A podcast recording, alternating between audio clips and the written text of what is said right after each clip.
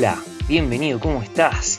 Bueno, mi nombre es Aaron López y en este podcast vamos a hablar de desarrollo personal y finanzas personales, temas que van absolutamente de la mano, donde te voy a compartir lecturas, herramientas y a contar experiencias que me ayudaron a mí y que espero que te ayuden a vos. Bienvenida, bienvenido, ¿cómo estás? Episodio número 17 de Liderar lo que querés que te pase, este podcast donde hablamos de finanzas personales, de desarrollo personal, donde tratamos distintos temas y los abordamos de distintas formas para que vos puedas liderar lo que querés que te pase en tu vida. Ese, ese es el foco, lo que más quiero que trabajemos en este podcast. Así que bueno, hoy tenemos un episodio hermoso. La verdad que lo hago con muchísimas ganas, lo vengo trabajando hace un tiempo. Quiero que hablemos de las finanzas en pareja. Bien, porque me parece un tema súper importante, súper importante a la hora de juntarse, a la hora de empezar a crear un objetivo, empezar a darle forma a la familia, es fundamental y es motivo de muchísimos problemas. Bien, pero antes quiero agradecerles, quiero agradecerles infinitamente por, por hacer clic, por escucharme. Estamos por llegar a las 800 reproducciones, ni me lo imaginaba en el momento que empecé esto, estoy más que feliz.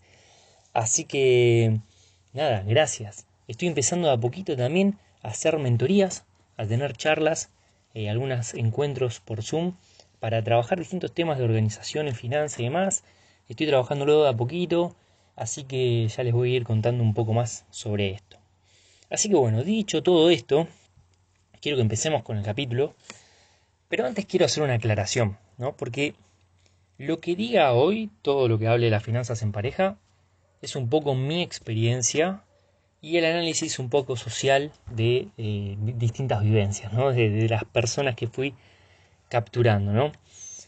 Así que bueno, va a ser un capítulo quiero que, que se lo guarden, que lo descarguen y que lo tengan, porque si todavía no están en pareja, el día que se pongan en pareja, vuelvan a escucharlo. Y si ya están en pareja, fíjense si en algún punto eh, se identifican en lo que digo o no. Así que vamos a empezar. Conceptualmente, el concepto de finanza en pareja es caos. ¿Por qué? Porque cada uno aprende en principio de lo que le enseñan los padres. O sea, uno crece y el primer modelo de manejar la plata suelen ser los padres. Entonces uno va creciendo, creciendo y desarrollando hábitos en función a lo que ve sus padres. Bien. Entonces, ¿qué pasa? Suele ocurrir que en el momento de juntarse la pareja es un choque de dos mundos distintos, porque son dos formas no siempre, lógico, ¿no? Pero generalmente son dos hábitos distintos, ¿no? Imagínense, imagínense que si es problemático en la primera juntada cuando uno es relativamente joven, imagínense personas grandes y separadas que acarrean hábitos a lo largo de su vida. O sea, es muy caótico las finanzas en pareja. Por eso, por eso, es fundamental el diálogo. vamos a arrancar en esto. El diálogo, fundamental el diálogo. Porque ¿qué pasa? Generalmente, ¿qué pasa? suele eh, dominar una de los dos modelos con lo que trae cada uno, o suele haber una mixtura de ambos con el diálogo, pero lo que yo le propongo a todos, todas, todos, es que traten de buscar una otra alternativa.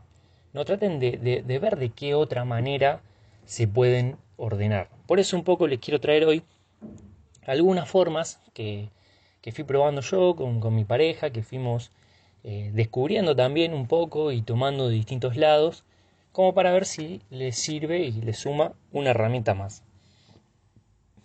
Bien, bueno, hablamos del diálogo, mucho diálogo, fundamental. A ver, eh, alinear objetivos es fundamental, tiene que haber un mismo compromiso. A la hora de llevar una finanza en pareja, de manera sana, tiene que haber un mismo objetivo y tiene que haber compromiso de los dos en lo que se proponen hacer juntos. Porque si no, ahí viene el problema. Imagínate si uno quiere viajar y el otro se quiere comprar un auto. Ya hay problema. Imagínate si se proponen un mismo objetivo, eh, están los dos de acuerdo, pero uno después eh, lo rompe, gasta desmedidamente y se esfuerza uno solo en al objetivo. Hay problema. Y ahí caemos en qué? En la infidelidad financiera. Porque sí, hay infidelidad financiera, así como hay infidelidad emocional, infidelidad sexual, hay infidelidad financiera. Y es un motivo de separación, ¿no? Sobre todo hay infidelidad financiera cuando hay competencia, que eso se, lo he visto mucho. Competir con tu pareja por quién trae más plata a la casa es una locura. Esa no tiene futuro esa pareja. Perdón si alguno está en pareja y compite porque es caos seguro, caos asegurado. Bien. O imagínate tener un objetivo con tu pareja de ahorro y que uno vaya y lo gaste sin consultar al otro. Ya está, separate. no, no se separen, pero bueno, es un poco una lectura de, lo que suele pasar, ¿no? Entonces, ¿qué pasa? Bueno, hay distintas eh, formas de organizarse. Eh, alguna lectura de lo que puedo hacer es eh, cuando no hay un objetivo claro, cuando no hay un objetivo claro que como que hay un desorden financiero en el hogar, en donde vienen las boletas y cada uno va pagando a medida que puede, a medida que va entrando plata, se paga, esto, lo otro, después no se sabe qué, no se controla, se escapan pagos, la, gasta la, plata se gasta antes de que termine el mes. Bueno, todo ese caos genera muchísimo, muchísimo estrés. Bien, y suele pasar muchísimo. Bien, o sea, ante eso, otra, otra forma que puede haber como para ordenar esa cuestión es hacer un fondo único, un fondo común, en donde por lo menos, bueno, poner la plata en un fondo común y de ahí, viste, ir pagando distintas cosas, ahorrar algo, eh, pero a ver, tiene que estar alineado eso. Y, les quiero decir esto y, me parece sumamente importante. O sea, no importa quién pone más plata en ese fondo común. No, porque la realidad es esta. No importa quién trae más plata a la casa. Importa más los quehaceres eh, domésticos, la responsabilidad de la casa que sea compartida. Bien, que, que, si se necesita poner un lavarropa, se ponga un lavarropa, que si necesita lavar los platos, se laven los platos. Eh, la casa es la responsabilidad de los dos. Bien, en caso que convivan, obviamente. Eh, o sea, quiero que, o sea, creo, creo y, firmemente en el concepto de equipo. Bien, porque en el momento que vos ves a tu pareja como tu equipo, tu coequiper de la vida, eh, se empieza a generar un balance en eso. Entonces, eh, poner más plata en tu casa no te da más derecho a nada. No, no, no sos más importante por poner más plata. Importa más que, que, la responsabilidad no recaigan sobre uno. ¿no? Que, que, sea balanceada la responsabilidad. Eso es lo que quería llegar. Bien, entonces, traer más plata no te da más derecho. Y el concepto de equipo es fundamental. Bien, es fundamental. A ver, para seguir. Algo que me pasó en un momento a mí, y por eso también termino haciendo este podcast y demás. Eh, yo en un momento no, no, tenía un desequilibrio financiero enorme. O sea, estaba en un momento que no vivía en abundancia, ¿no? Que pensaba siempre en la falta, me costaba llegar a fin de mes y tenía hábitos horribles. Entonces, cuando suele pasar eso, es muy difícil ya pensar en un trabajo en equipo, ¿bien? Porque ya si yo, no podía cumplir conmigo mismo, ¿cómo iba a cumplir con un objetivo en conjunto? Entonces, en lo personal, yo necesité un tiempo para ordenarme yo en mis finanzas primero, para así después poder empezar a planificar algo juntos. Bien, y hago esta referencia porque, porque si eh, estás en pareja y te ves en una situación así, eh, hay que charlar mucho esta parte. Quizás haya que ordenar primero, ordenarte vos primero y después empezar juntos con tu pareja a trabajar en un objetivo en conjunto. Bien, entonces em, voy a contar un poco, después de pasar por toda esta parte, de alguna manera cómo nos organizamos acá en casa. Bien, acá por ejemplo cada uno lleva sus finanzas, cada uno por su lado, digamos, cada uno lleva su control de gastos, eh, lo que ingresa y demás, ¿bien?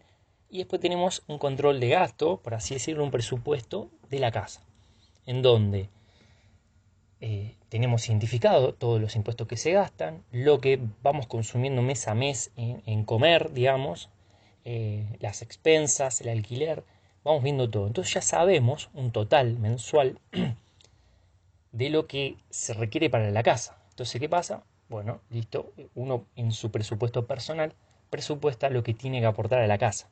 Bien. Entonces se cumple de alguna manera en principio con la casa. Después cada uno tiene su, su digamos, sus actividades y demás que se las cubre cada uno. Porque la realidad es que, digamos, yo creo que si uno trabaja y se esfuerza, es fundamental darse un gusto, es fundamental eh, comprarse las cosas que uno quiere. Pero eso es un arma de doble filo también, porque si uno tiene una vida financiera desequilibrada, esa eso puede ser una justificación de un gasto. ¿Cuántas veces estás estresado y pasás por el, por el centro de tu ciudad y decís, oh, yo me lo merezco, me esfuerzo tanto que me merezco comprarme esta remera? Sí, está todo bien, te lo mereces, pero después le debes a otra persona, después te tenés deuda en tarjeta, o no llega a fin de mes, o terminás gastando un ahorro que vos querías para otra cosa. Bien, entonces, a ver, date gustos, pero cumplí con tus, con tus objetivos. Te va a dar más satisfacción cumplir con tus objetivos que, que, darte un gustito cada tanto. Porque tendemos a eso, al consumo a corto plazo y nos olvidamos del largo plazo. Y el consumo a largo plazo generalmente es más grande y cuesta más llegar.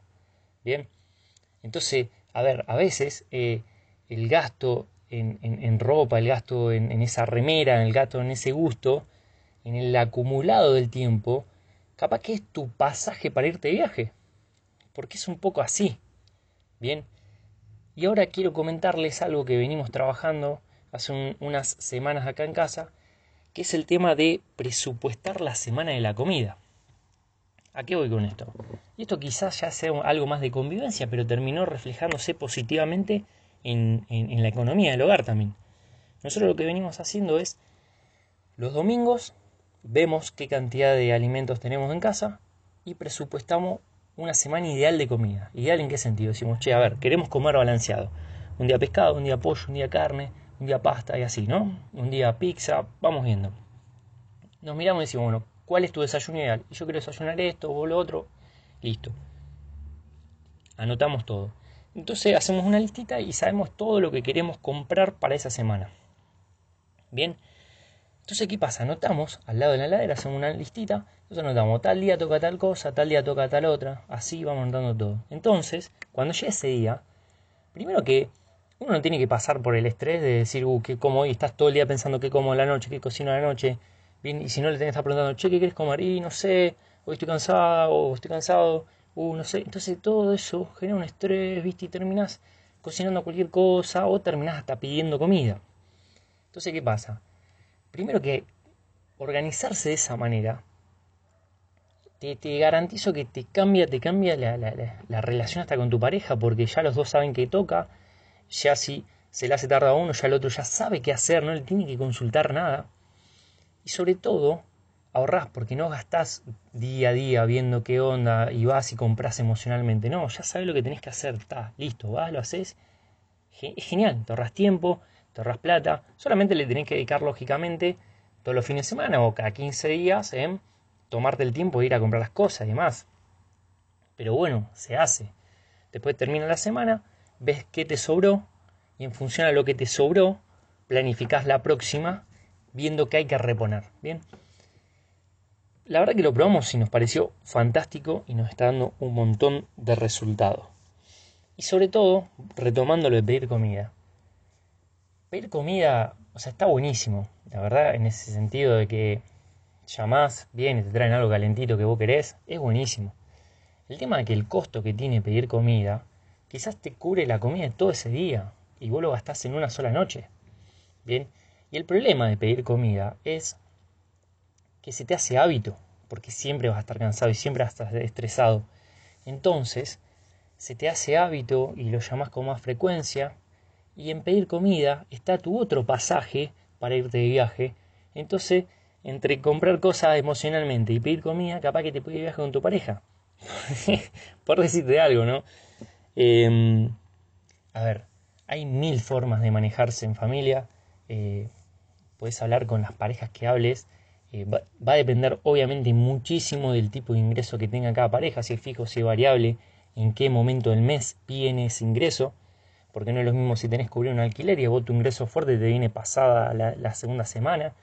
Eh, entonces, insisto en esto, hay que trabajar mucho en el diálogo de la pareja, hay que alinear los objetivos, hay que eh, valorar eh, el esfuerzo que hace cada uno. y nada, o sea, no hay que competir, somos un equipo, esa, esa es la realidad. Entonces cuando empezás en concepto de equipo, en un equipo, en ya sea de, cualquier deporte, cada integrante cumple un rol y se logran los objetivos cuando funcionan. Entonces, diálogo a full, diálogo, diálogo, diálogo. Así que bueno, wow, estoy contento. Tenía muchísimas ganas de grabar este capítulo.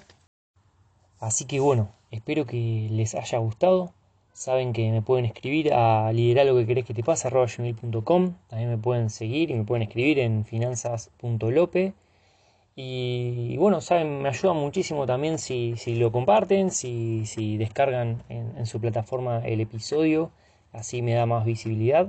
Así que gracias, gracias por llegar hasta acá y nos vemos la próxima. Chao.